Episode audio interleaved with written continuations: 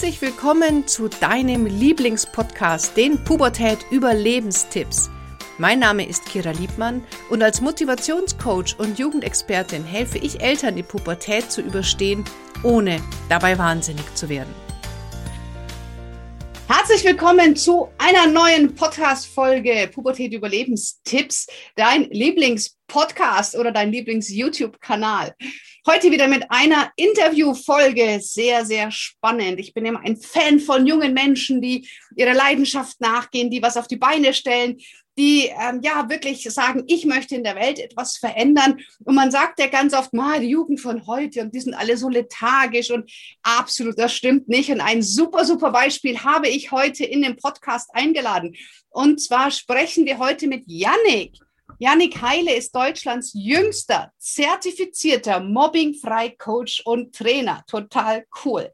Mit über 50.000 Followern, das muss man erstmal schaffen, auf seinen Social-Media-Kanälen gehört er zu den Top-Experten im Bereich Mobbing-freies und glückliches Leben. Was für ein wichtiger Bereich, lieber Janik. Janik war selbst über zehn Jahre im Mobbing gefangen und eine Frage hat er sich dabei immer und immer wieder gestellt. Was habe ich falsch gemacht. Und ich glaube, da ist Janik nicht allein, dass sich die Opfer die Schuld geben. Da werden wir gleich nochmal ganz intensiv drauf eingehen.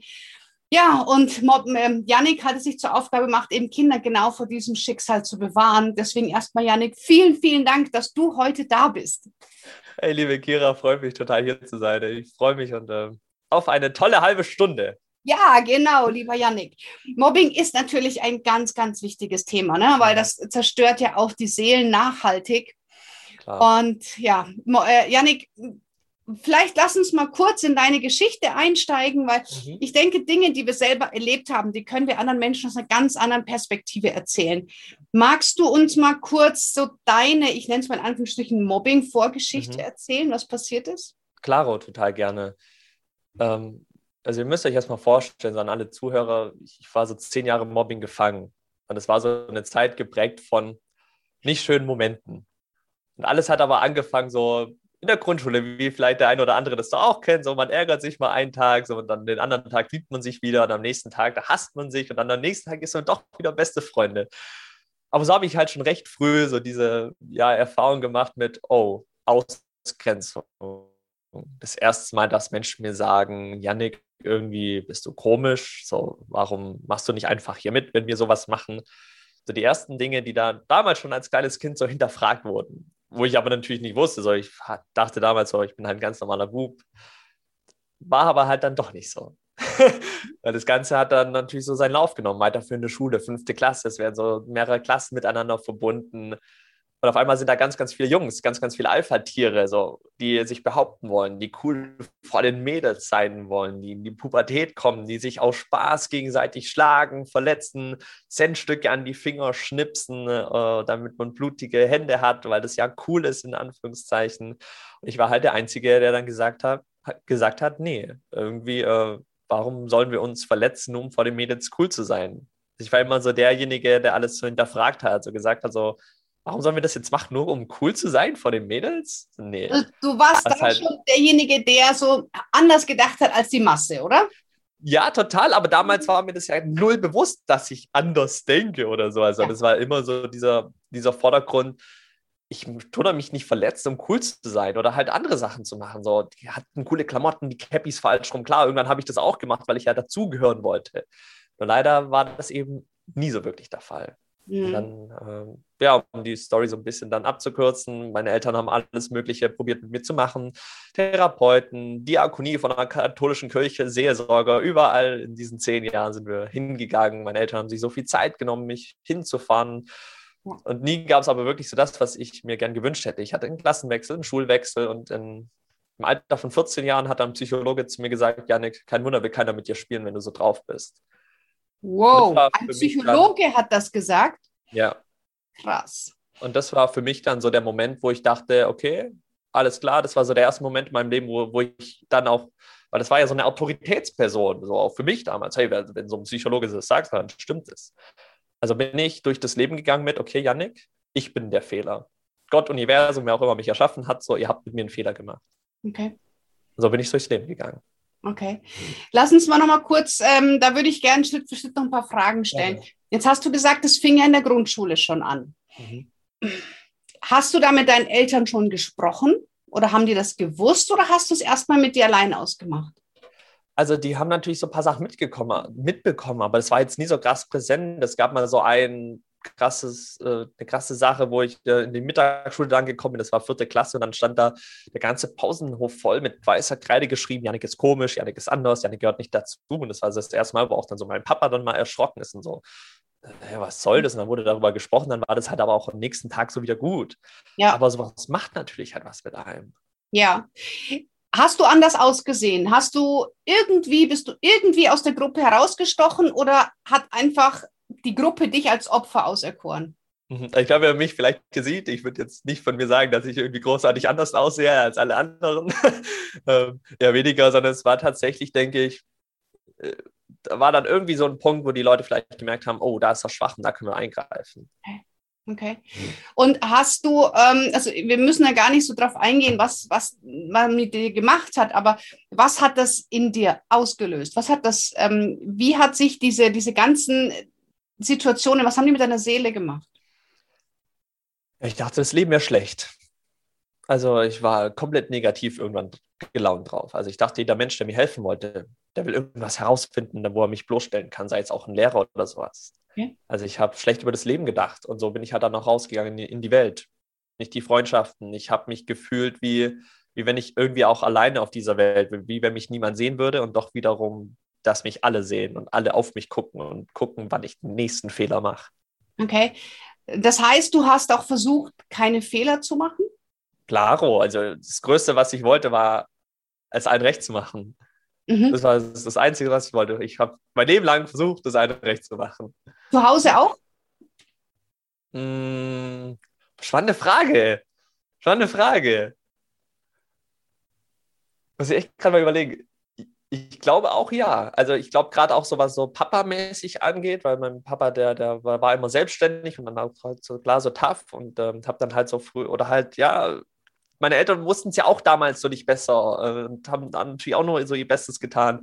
Aber es war halt oft immer so auch dann durch die Schule halt mitbekommen, hey, Indianer kennt keinen Schmerz und zu Hause stark sein, nicht vor den Eltern weinen. Ja. Ähm, ich habe auch meistens, ich habe nie vor meinem Papa zum Beispiel geweint, sondern immer dann nur vor der Mama. Okay. Und ich meine, dieses Mobbing ist ja wie zum Beispiel so Stalking oder Burnout, das sind mhm. Worte mhm. für Situationen, die es, glaube ich, schon immer gab. Nur jetzt merkt man, was es eigentlich mit der Seele macht. Ne? Ich glaube, wir hatten alle, auch ich bin ein bisschen älter als du, da gab es auch immer die Kinder, die in der Schule irgendwie geärgert wurden oder so, aber hat man mhm. so mit einem, ich sag mal, mit einem Lächeln drüber geguckt. Und ja. heute hat es ein Wort. Hätte denn. Und es hat Social Media. Ja, und da, absolut. Und das finde ich aber auch gut. Ne? Ähm, hätte denn irgendetwas dir geholfen oder was hätten deine Eltern machen können, damit es für dich einfacher ist? Meine Eltern haben so viel richtig gemacht. Äh, das finde ich echt beeindruckend. Äh, ich bin ja auch mit vielen Eltern im Gespräch oder auch mit vielen Jugendlichen bei meinen, bei, oder auch bei vielen, was ich echt traurig finde, ist so, dass die sagen, oh, ich erzähle meinen Eltern nichts davon oder meinen Eltern interessiert es gar nicht oder die sagen nur, ach, ist doch nicht so schlimm, wo ich denke, okay, krass, aber meine Eltern haben sich immer für mich was, was können wir mit dem machen? So, was können wir, wie können wir den einfach unterstützen? Ja. Und ich glaube, was ich mir so mehr gewünscht hätte, wäre vielleicht früher vielleicht schon, weil am Anfang war das natürlich auch so, wo dann die Eltern gesagt, ach jetzt Janik, komm, jetzt stell dich halt mal nicht so an, geh einfach wieder zu der Gruppe hin.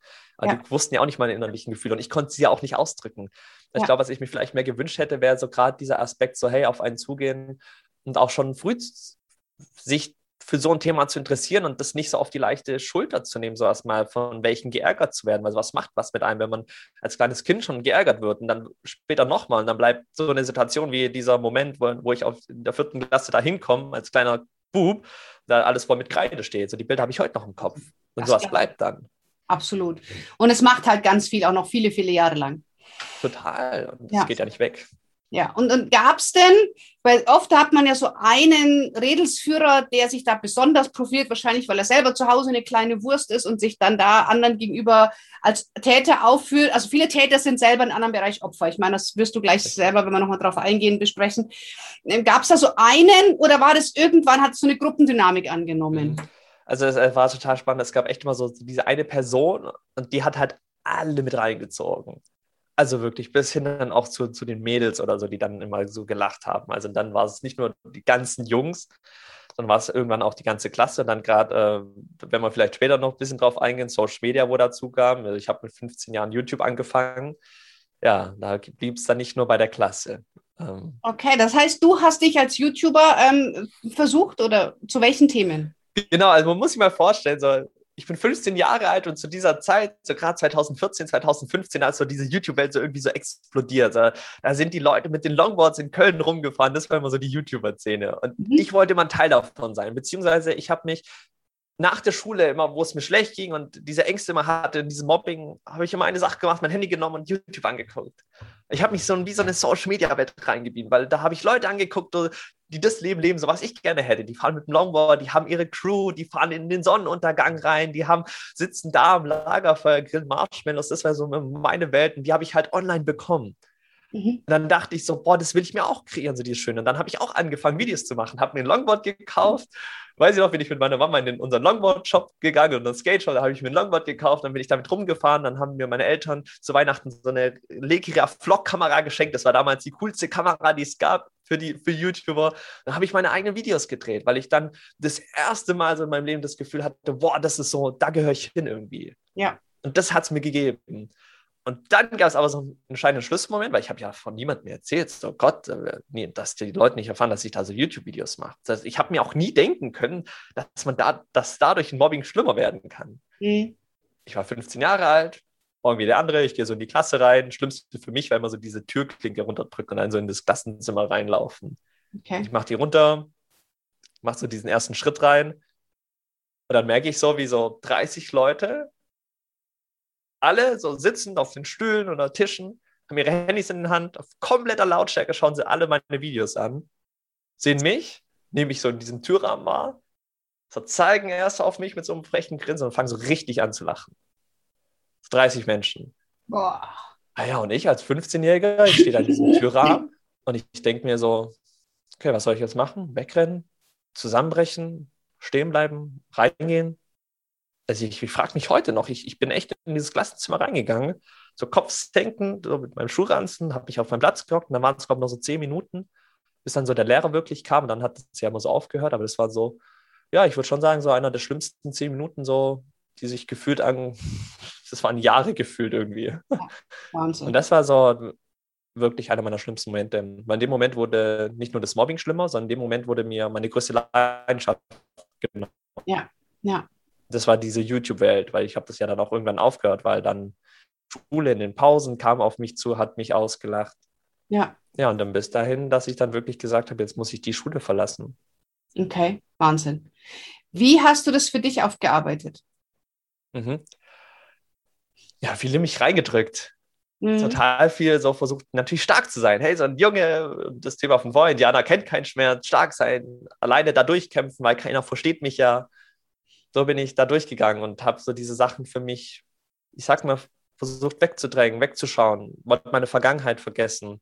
Ich habe auch heute immer noch ein paar Momente, wo ich mich manchmal an gewisse Situationen meiner Schulzeit einfach nicht erinnern kann, weil ich das so weggedrückt habe. Und das dann immer wieder, wenn meine Eltern so Sachen sagen, ich so, echt, so, das habe ich damals gesagt und das sind aber Sachen, wo mit 14, 15, wo man eigentlich noch gut nachdenken kann, was da so war. Ja, ja, okay. Janik, du wirkst ja schon auch sehr jetzt so Sonnenschein und Strahlemann und ähm, hast unglaublich viel Energie. War das eine Strategie, die du dir auch schon als Kind angeeignet hast, zu sagen, ich, ich lächle alles weg? Nee, gar nicht. Also ich habe ich hab nie alles weggelächelt. Das Gegenteil, ich habe immer so traurig eigentlich weggeguckt, versucht das zu ignorieren. Aber ich, ich, also so wie ich heute bin, war ich nicht wirklich. Das war und, alles dann irgendwann die Entscheidung zu sagen, jetzt nehme ich sozusagen den Weg mal selber in die Hand, so wenn mir keiner helfen kann und so, und dann äh, mache ich das halt selber so auf meine Art. War halt mühsam und ich ja. habe mich halt, das war eine Entscheidung, so zu leben, wie ich heute lebe, so dieses Glücklichsein, so jeden Tag aufzustehen mit einem Lachen. Okay. Weil ich wow. eben weiß, wie es lange Zeit halt nicht so war. Ja. Es interessieren mich zwei Sachen. Zum einen, mhm. ähm, gleich, wie, wie, gehen wir mit Mobbing um? Da würde mhm. ich gerne gleich den Fokus drauf legen. Aber was mich auch gerne. interessiert, wie bist du rausgekommen? Weil ich meine, mhm. du bist jetzt Anfang 20, du bist Mobbing-Coach, du hast eine riesen Followerschaft. Was waren deine Schritte raus? Wann hast du die Entscheidung getroffen zu sagen, so Leute, und jetzt nehme ich mein Leben selber in die Hand? Mhm. also spannend war, meine Eltern, die haben mich echt immer überall hingeschickt. Also wirklich überall. das ist echt witzig. Weil das Ziel war ja immer, hey, was kann man machen, dass der Bub glücklich wird? Das war immer das Ziel von meinen Eltern. Was können wir machen?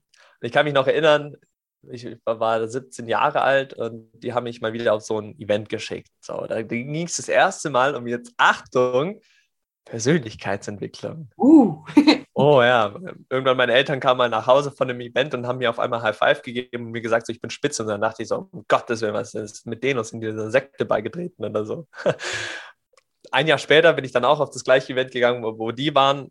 Und total witzig. Da, das war von den Themen so, okay, kann ich so ein paar Sachen, da waren, war vieles natürlich auch Neues dabei und es ging dann natürlich wieder so um Selbstempowerment und selbst so sein Leben in die Hand zu nehmen und sowas und da die Motivation bekommen, hey, veränder was in deinem Leben.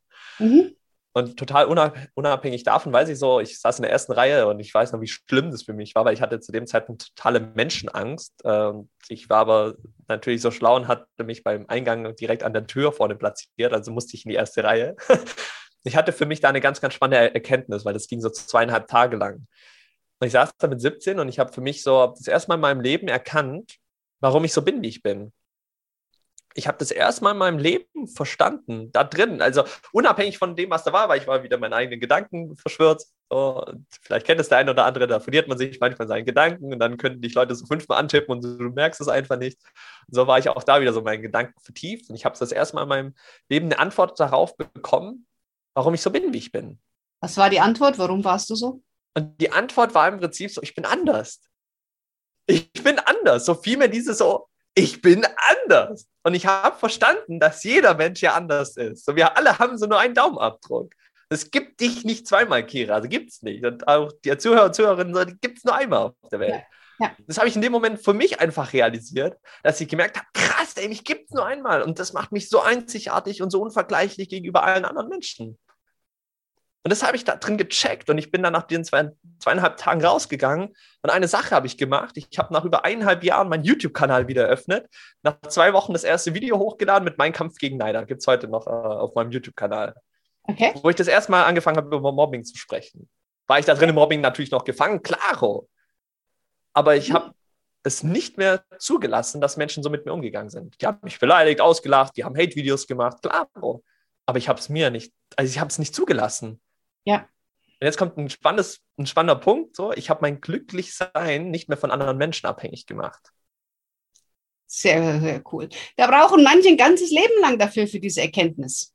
Ne? Ja, Wahnsinn. auf jeden Fall, kann ich mir gut vorstellen. Ja. Was hat sich danach geändert für dich? War das Mobbing oh, alles. Ja? Oder hat, ist das Mobbing geblieben? Oder haben die Leute gemerkt, äh, wir können dem Janik gar nichts mehr? also irgendwann war der Punkt ja so, da, da war ich so krass präsent, so in meiner Energy, dass die Leute so, die konnten mir nichts mehr anhaben. So, dann war man so 18 Jahre alt, dann ist man in, in die Clubs gegangen und du musst dir vorstellen, so ich komme ja aus dem Dorf, hier kennt so jeder jeden, da gibt es so einen Tante-Emma-Laden, wenn man da hingeht, trifft man immer irgendjemanden. Also gibt es auch so diese eine Dorfdisco. Also geht man mit 18 in die Dorfdisco dann sind da alle Leute, die früher in der Schule so einen gemobbt haben oder immer noch und die Videos gucken, dann die Hate-Kommentare schreiben und die sehen dich, die zeigen auf dich und die lachen aus. Und ich laufe halt einfach an den straight vorbei, so hey, was geht ab? Und so bin halt in, in meinem Leben drin. Weil ich mir damals schon im Kopf gesetzt habe, Alter, wie krass traurig das ist, dass ihr feiern geht und euch an der Bar besauft und mich dabei auslacht und ich bin hier auf der Tanzfläche und tanze einfach und lebe so mein Leben. Cool. Und das ist ja ein spannender Punkt. Das, und jetzt ist die Frage, ist es jetzt immer noch Mobbing? Viele würden sagen, ja klar, die lachen ja einen aus. Aber ich habe es nicht mehr mit zugelassen, dass die über mein Glücklichsein, über meinen Zustand bestimmen durften. Und vor allem, du hast, glaube ich, jetzt auch diesen Switch geschafft. Du wolltest nicht mehr dazugehören. Du hast dich nicht Richtig. mehr angepasst und du hast dein Anderssein gefeiert. Total. Und in dem Moment bist du da unangreifbar. Ne? Total, also wirklich aus diesem Mini-Teelicht, was ich in mir drin hatte, da war so ein riesen Flammenwerfer, der so alles ja. weggemacht hat. Cool. Und jetzt ja. zündest du selber Jugendliche an? B bitte? Zündest du mit der Flamme Ja, genau. Kann man so sagen. So die innere Flamme, die wird jetzt angezündet. Sehr, sehr cool. Ja. Ähm, was kann man denn, Yannick, ähm, du bist ja Mobbing-Experte. Das heißt, arbeitest du ja mit Eltern, mit Jugendlichen, gehst du in Schulen, was machst du? Also hauptsächlich arbeite ich eigentlich online mit Jugendlichen. aber natürlich werden also die Familien mit einbezogen, weil die sind ja alle so ein Teil davon und man geht dann gemeinsam sozusagen den Weg. Aber die Kinder gehen dann wirklich so diese Reise und die Eltern so, die sind so der liebevolle Stützer. Ja. Ähm, was ich sonst mache, so ja, was total spannend war, ich bin leider so am Anfang meiner Arbeitszeiten, sage ich mal, immer so auf Abstoßungen von den Schulen gestoßen, die dann gesagt haben, bei uns gibt es kein Mobbing. Und nee, Janik, du ja, bist ja noch zu jung, um hier was zu sagen und so. Also habe ich dann mich dazu entschieden, okay, wenn die Schulen mich nicht haben wollen, dann baue ich halt meine eigenen Online-Plattformen auf. Das, das habe ich gemacht. Äh, Online-Vorträge, die ich mache, Lehrerberatung. Und ja, es ist so, so schade, möchte. weil Jugendliche, ja Nehmen von Gleichaltrigen oder mit, ja, näher an ihnen dran, nehmen sie doch viel, viel eher was an, als von jemand, der 40 oder 50 ist. Ne, also da, das ist ja genau das. Ich meine, nehmen wir doch jetzt mal dich und ein präsentes Beispiel Carsten Stahl. Ich glaube, dass mhm. du einfach an, an den Jugendlichen mega, mega dran bist. Ne? Die, die, die sehen dich nicht hier als Hero, die sehen dich als ja. Gleichgesinnten. Deswegen finde ich es wahnsinnig schade, dass Schulen da so ein Vorurteil haben. Ja, aber, aber ich muss auch sagen, es kommen immer mehr. Ich habe jetzt letztes Jahr eine Nachricht bekommen von meiner alten Rektorin, die hat sich gemeldet, dann auch bei mir, hat gesagt, hey Janik, komm mal, du bist herzlich eingeladen, komm mal vorbei und red über deine Story. Ist jetzt aber ja, wegen Pandemie leider nicht möglich gewesen. Aber das ist toll, dass da jetzt dann doch halt auch leider, wenn halt dann erst die Medien aufmerksam werden, so ich war dann im Fernsehen, in der Zeitung, dann ist das auch auf einmal auch für Schulen okay, ah ja, nee, komm doch mal her, ist doch, ja. doch ganz cool, was du da machst, aber es ist ja auch okay, die wollen ja auch nur irgendwie das, für sich das Richtige machen. Aber das ja. sind tolle Beispiele und auch gerade das, was du genannt hast mit diesem, hey, man ist so, ich, ich bin wie so ein bester Kumpel für die ja, Leute. Absolut. Ich bin nicht so jemand, so, so ich nick nicht und schreibe einfach nur mit, aha, tolles Problem, sondern nee, so, so ich rede mit denen normal so und sage, hey, Alter, geh halt dann mal raus und mach das. So, ich spreche die Sprache, ich versuche nicht cool zu sein, indem ich die Sprache spreche, sondern ich spreche sie einfach. Und ich, das ja. ist auch, glaube ich, so das größte Erfolgsgeheimnis, auch die größten Nachrichten, die, die ich bekomme, ist, wo Jugendliche und Kinder schreiben, wow, endlich mal jemand, der mich versteht. Das war auch der Grund, warum, du, es gibt ja viele, die mit Mobbing arbeiten, aber das war auch der Klar. Grund, warum ich gesagt habe, ich möchte mit dir sprechen, weil du eben an der Zielgruppe dran bist, weil du an den Kids dran bist. Und man sagt, du sprichst deren Sprache, du kannst auch mal sagen, hey Alter, was ist das für ein Scheiß? Ja, das, wenn das jemand Älteres sagt, dann denken sie sich, ja, was soll der Schmarrn? Ne? genau. Äh, ja, also mega. Ich finde das so, so wichtig. Wenn ich jetzt merke, dass meine, weil das hören ja auch Lehrer hier zu, also das, mhm. ähm, lass uns kurz im Thema Schule bleiben. Das, was du sagst, ja. ist, ganz viele sagen, in meiner Schule gibt es kein Mobbing. Mhm. Ne? Quatsch, oder? Totaler Blödsinn. Ja. Okay, was mache ich als Schule, als Lehrer, als Schulleiter, wenn ich merke, mhm. verdammt, wir haben doch ein Mobbing und ich bin jetzt endlich mal mutig genug, die Augen aufzumachen und das anzuerkennen? Mhm also ich, ich bin ein Fan davon, schon immer so total früh auch anzufangen, weil, weil das Ziel ist ja nicht eigentlich Mobbing zu bekämpfen, sondern eigentlich so eher dafür zu sorgen, dass was erst gar nicht zustande kommt. Das ist ja viel wertvoller, weil dann lebt man schon so eine Gemeinschaft. Und ich kann aus den Erfahrungen mitgeben, gerne so, wo ich viel mit äh, Lehrern gesprochen habe und die so gefragt haben, hey, was kann man machen, hat sich immer eine Sache so rausgestellt, so dass die Lehrer wollen, hey, dass die dass das ja so eine Gemeinschaft wird, so eine Klasse, gerade so die Klassen- und Klassenlehrerinnen, so dass die wollen, hey, die Klasse soll doch zusammenwachsen. Dann gibt es ja sowas nicht. Und dann frage ich halt auch immer, okay, ihr liebe Lehrerinnen und lieber Lehrer, bist du ein Teil von der Klasse, so tust du dich auch mit einbringen, weißt du die Stärken von jeden einzelnen Person da drin, weißt du, was die gerne in ihrer Freizeit machen, was die für Hobbys haben, worin die gut sind, worin die vielleicht nicht so gut sind, unterstützt du den darin, wo die gut sind, tust du die morgen, bist du vielleicht schon morgens früher da, um alle gleichzeitig zu begrüßen und kommst erst nicht am Ende ins Klassenzimmer rein, gibst du allen High Five und sagst, hey, cool, dass du hier bist. Weißt du, so Sachen zu machen, so. Und, das ist ja was ganz anderes. So. Ja, mit, und dann kriegst du immer ein, und kriegst, dann kriegst du aber immer auf jede Frage nein, nein, nein, nein, nein, nein. Ja, genau. Eben, das war dann so nein, nein, nein, nein, nein. Ah, okay. Wie soll jetzt also die Klasse eine Gemeinschaft sein, wenn jetzt die Lehrer oder Lehrer, Lehrperson das aber ja nicht vorlebt? Also spreche ich immer gerne von diesem so Vorbild sein. Hey, sei ein Vorbild für das, was du so von deinen Schülern erwartest. Und wie willst du etwas erwarten? Das ist wie wenn du einem versuchst, äh, einem Raucher zu sagen, erklär mir mal, wie ich kann aufhören, zu, wie ich Rauchen aufhören kann. Mhm. So, funktioniert nicht. Ja. ja. Okay. Ja, das cool. Ist also das so heißt, eigentlich eine ähm, total einfache Sache. Also du, du sagst, der erste Schritt ist dann wirklich zu sagen, Klassengemeinschaft. Aber ich als Lehrer lebe das vor. Wobei ich denke auch, die Lehrer im Lehrerzimmer mögen sich auch nicht alle untereinander. Also ich kann nicht ja. 30 Kindern erwarten, ihr müsst euch alle mögen. Ah, nee. das ist bei uns Menschen ja auch nicht so. Ich denke, Richtig. es ist viel wichtiger beizubringen, wie gehe ich auch mit den Menschen um, die mir vielleicht nicht sympathisch sind, ne? als zu sagen, ihr müsst euch alle lieb haben, Punkt. Genau. Und ich glaube, das entsteht ja dann durch eben so eine Gemeinschaft, wenn man ja jeden Einzelnen wirklich kennt und den vermittelt, hey, wenn ihr euch nicht mögt, das ist okay, aber man geht hier gemeinsam ja eine Zeit lang. Und man ist ja auch ein Team. Für eine, man, man hat, die haben ja alle das gleiche Ziel, einen guten Schulabschluss. Ja. Und das kann man ja dann so als, als Hauptziel nehmen. Und dann ziehen auch alle mit und dann macht man auch mal eine Gruppenarbeit oder eine Gruppeaufgabe mit jemandem, den man nicht vielleicht so mag. Aber dann ist man wenigstens nicht so, so äh, du bist voll blöd, mit dir mache ich nicht, sondern ist es okay, hey, wir haben das gleiche Ziel, ist okay, dass wir das jetzt mal gemeinsam auch schaffen können. Ja.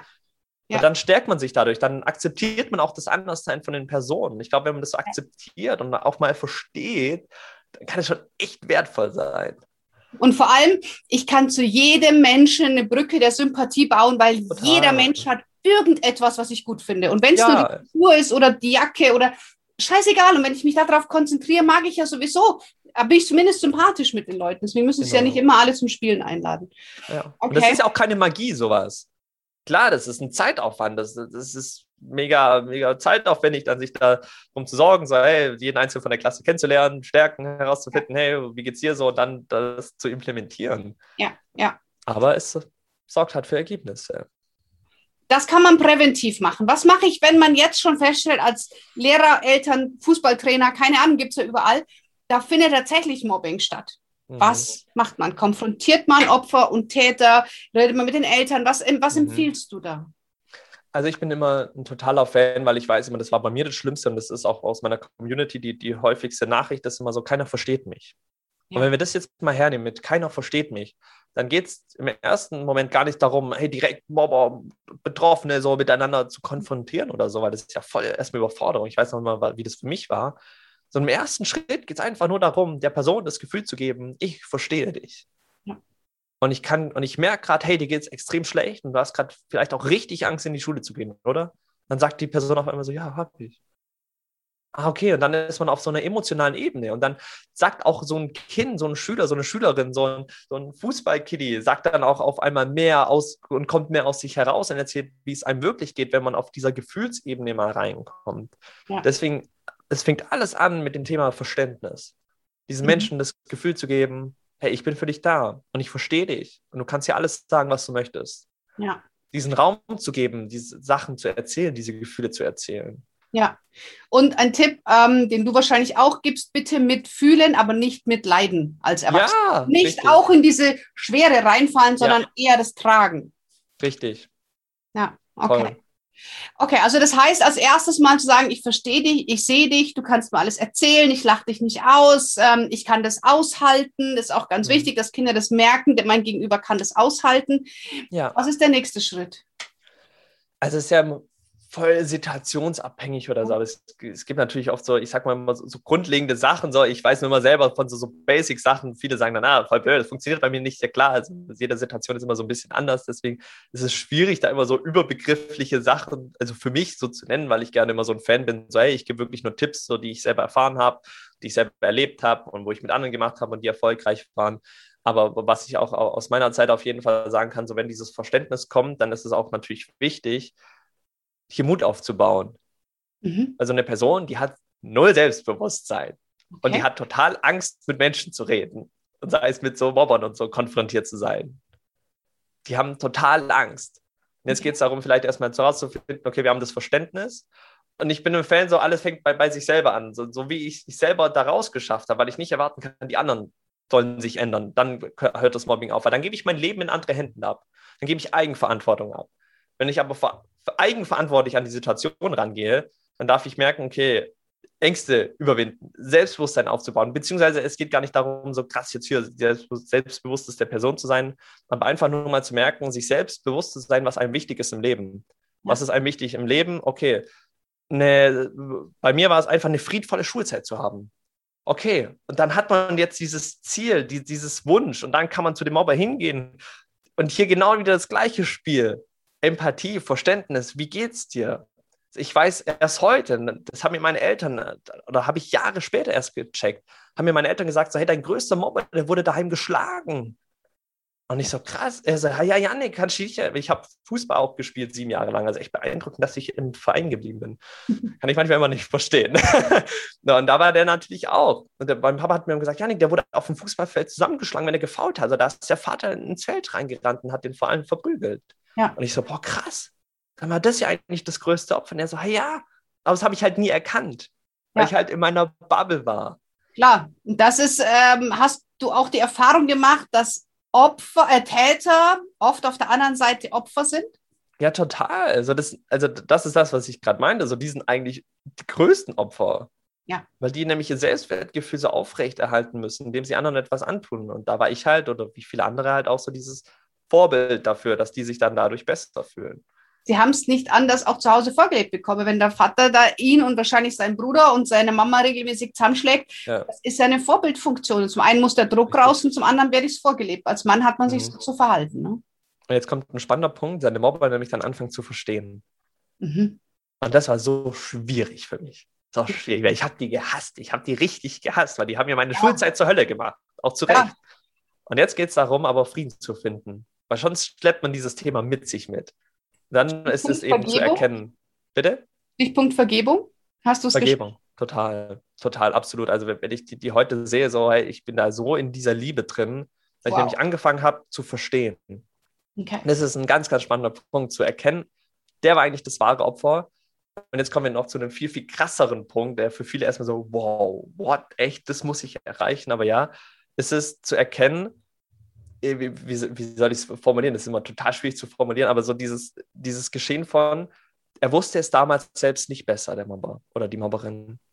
Auch die Person hat in dieser Lebenslage, wo, wo sie oder er gerade war, versucht auch nur, das für ihre Welt hier das Thema Glücklichsein zu erfüllen. Ja. Die Person, und das war das Richtige vor allen Dingen für die. Ja. Das war nichts Falsches. Ja, da steckt halt diese Idee dahinter, ähm, dass jeder Mensch zu jedem Moment in seinem Leben immer die für ihn gerade beste Entscheidung trifft.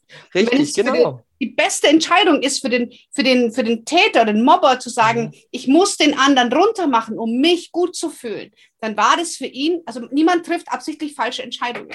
Das erklärt es nicht, aber Verständnis sorgt halt immer auch für ein bisschen mehr Mitgefühl und ähm, na, das ist es. Ja. Das ist es, dieses Mitgefühl zu erkennen, sie wussten es einfach nicht besser. Ja. Und haben auch nur für sich das Richtige in der Situation gemacht, für ihre Lebenssituation. Ja. Und dadurch, und dadurch wird man auf einmal nicht mehr so, dadurch wirst du zu einer krassen Person. Ja. Weil das ist so dieser Moment, so, wo du auf die anderen zurückschauen kannst und sagen kannst, so, ich vergebe dir, weil du wusstest es einfach nicht besser. Ja. Und vor allem Vergebung passiert ja immer, nie, immer für dich. Also das mhm. heißt ja nicht, dass du mit dem anderen Best Friends bist, aber Vergebung nimmt dir mhm. diesen Energieabfluss, ja, den, den die Wut immer wieder von dir abzieht. Also Vergebung reinigt dich selber. Ja. Total. Das ist, das ist, das ist wenn, pure Liebe. Wenn ich jetzt als Jugendlicher zuhöre hier bei dem Podcast und merke, mhm. fangen wir mal an, ich werde gemobbt. Ja, was ist in deinen Augen, was sollte er tun? Was wären die mhm. ersten Schritte, wenn er vielleicht bisher es nur ertragen hat oder sie? Mhm. Das Wertvollste, was ich so lange nicht gemacht habe, war über diese Gefühle zu reden. Mit wem? Mit Mama und Papa. Mhm. Und weil das Mutigste, was ich hätte machen können, war Hilfe anzunehmen, mhm. die zuzulassen. Das war so das Mutigste eigentlich, was ich hätte machen können. Okay. Und nicht zu denken, ich muss mutig sein und alle, alleine durchgehen. Und mhm. das ist ein ganz, ganz wichtiger Punkt. So, du musst nicht allein sein. Du musst nicht allein durch diese Krise da durchgehen. Du hast Mama, Papa, Familie im besten Fall, ja. die dann da ist. Wenn das da nicht geht, dann halt einen Lehrer oder Tante, Onkel, Oma, Richtig. irgendjemand, den Eltern vom besten Kumpel. Wow, ich habe voll Gänsehaut. Finde ich total klasse. Ja, super, super. Und, und was ist, wenn jetzt jemand zuhört und sagt, fuck, ich bin Opfer, ich bin Täter? Was mache ich dann? Mhm. Spannende Frage, total tolle Frage. Ich bekomme selten, aber immer wieder Nachrichten von jemand, der sagt, wow, Janik, ich habe jetzt die letzten Jahre oder Monate jemand fertig gemacht und ich bin dann durch Zufall hier auf den Kanal gestoßen. Ja. Ich werde jetzt aufhören, weil ich nämlich verstehe, wie es solchen Menschen wirklich geht. Und ich glaube, mhm. das ist auch wieder hier der gleiche Punkt. Und wir kommen immer wieder zurück zu, zu einem einzigen Punkt, Verständnis. Ja. Zu verstehen, wie sich andere fühlen, Empathie. Das Ja. größte Geschenk, was wir Menschen, glaube ich, haben, die meisten zumindest. Ja. Dieses Ja. Einfühlsame, zu verstehen, wie es einem anderen gehen kann Ja. oder geht.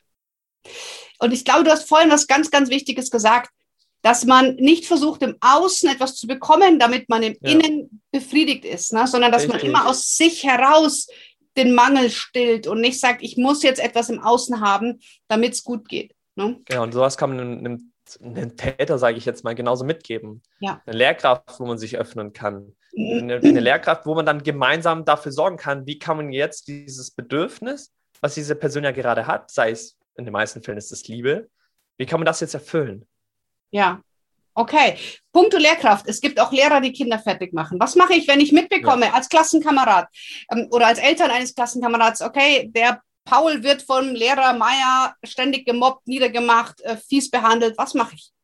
Also das finde ich echt immer ein richtig krasses Thema. Ähm, also wo, wo ich immer jedes Mal nur den Kopf schütteln kann, irgendwie, wenn ich sowas sehe, lese, höre. Also klar, ich hatte auch nicht so tolle Erfahrungen mit Lehrern, wo meine Eltern um Hilfe gebeten haben und die Lehrer halt dann weggeguckt haben und dann ihnen eine Nachricht wirklich kam.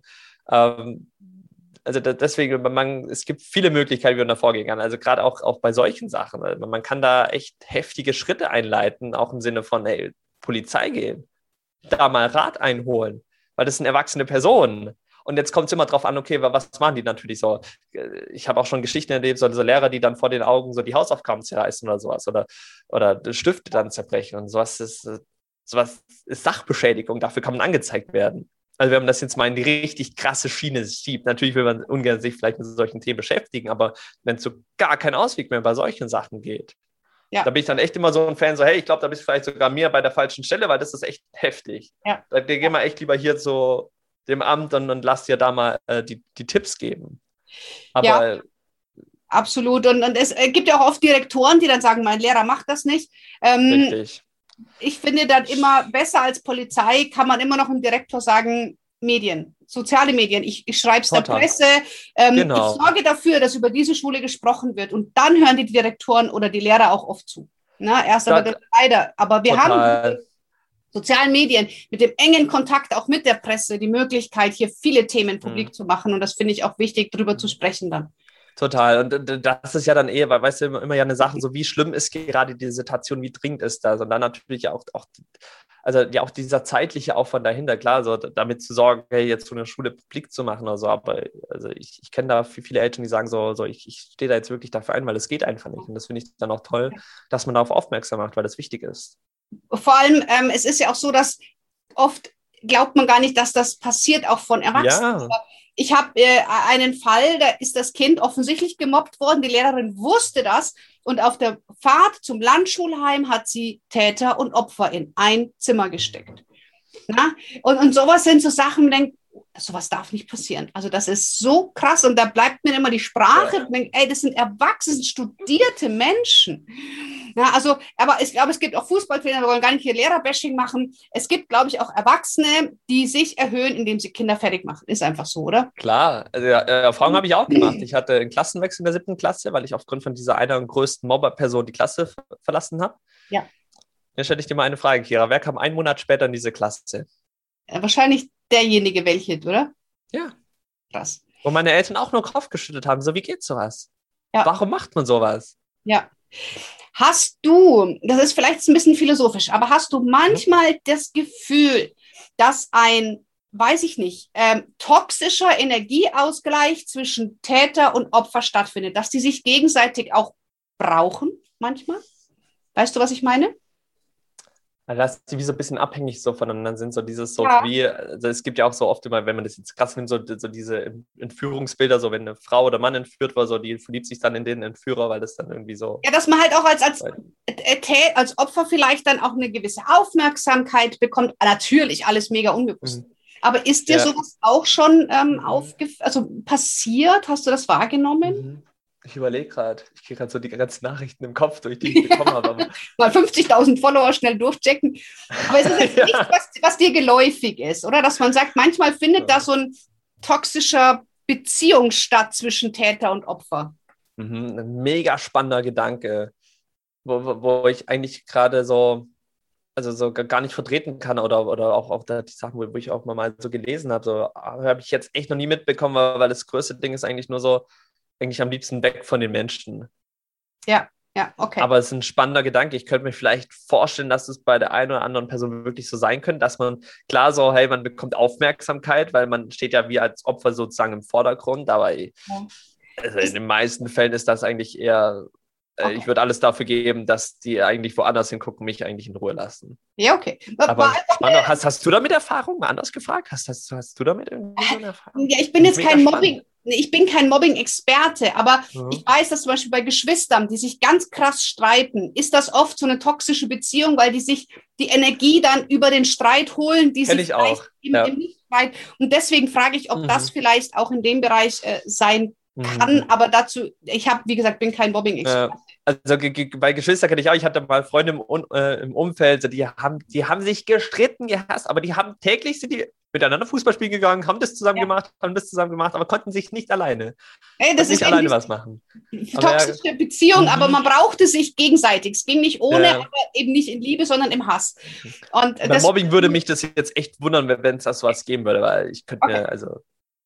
War doch mal. Aber, aber, spannender Aspekt, doch, toll. Tolle okay. Gedanke.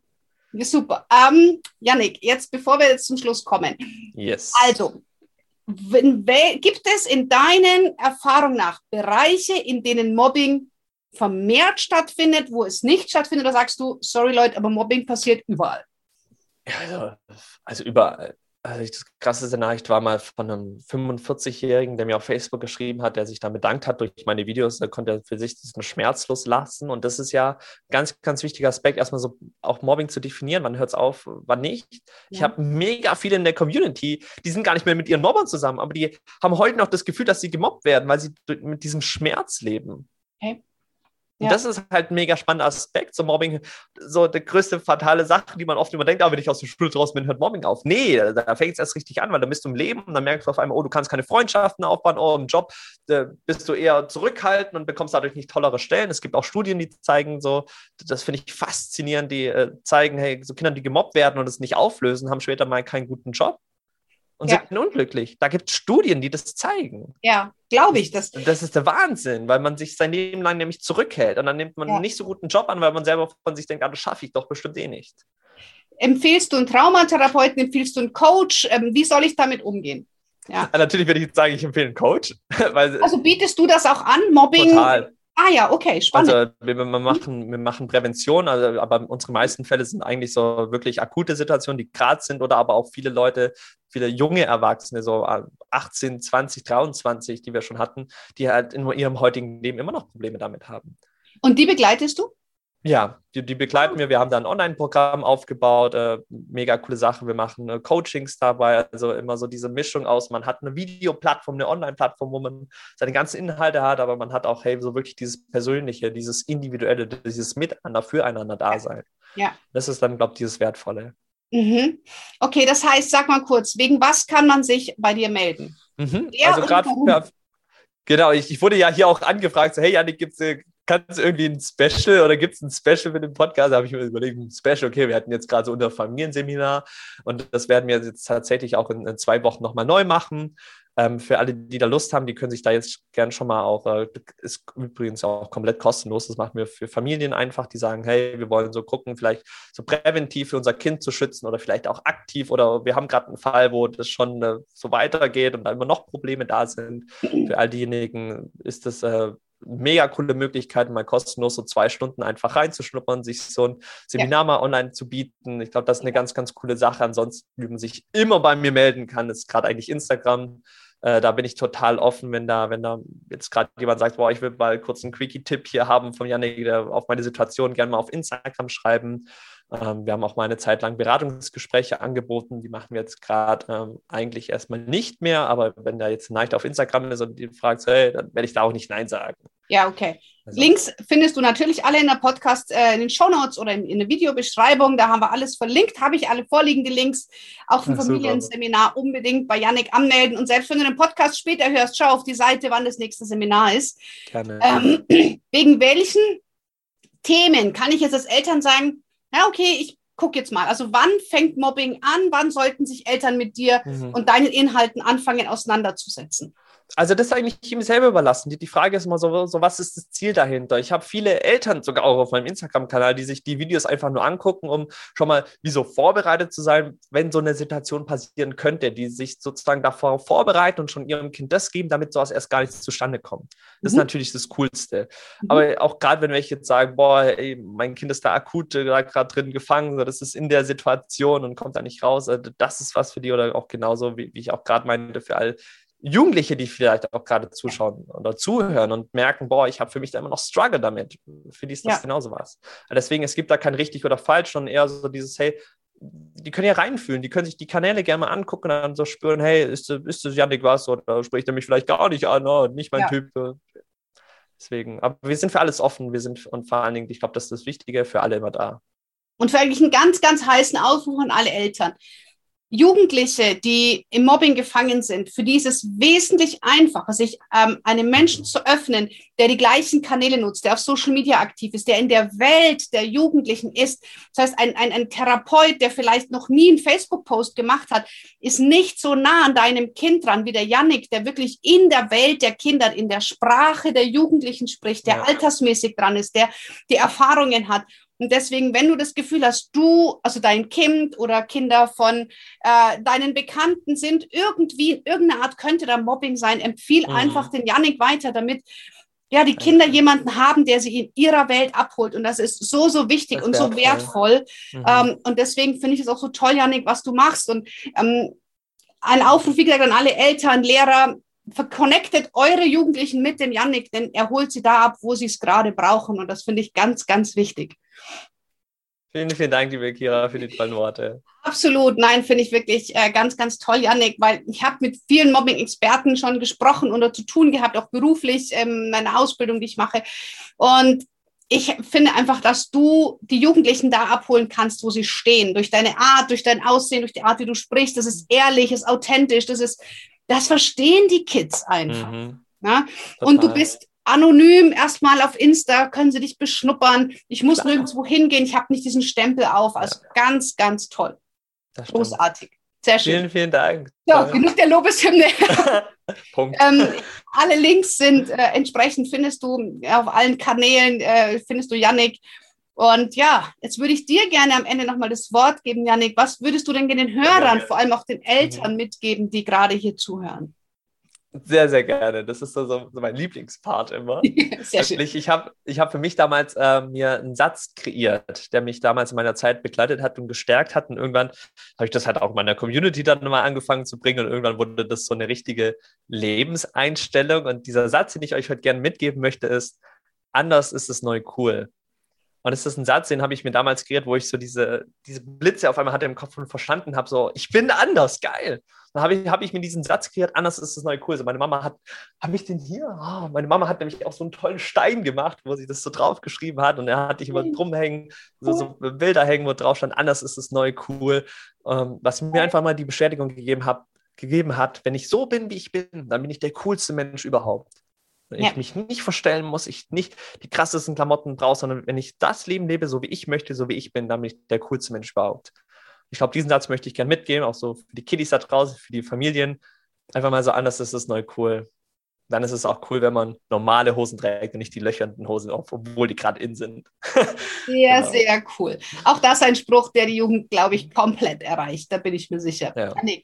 Ich danke dir für dieses unglaublich erfrischende Interview. Ich fand es ganz sehr Spaß gemacht. Du hast eine super coole Ausstrahlung. Ähm, ist ganz, ganz toll, sich mit dir zu unterhalten. Vielen, vielen Dank. Und, ja, ich sag's auch danke. Sehr schön. Ich wünsche dir einen tollen Tag.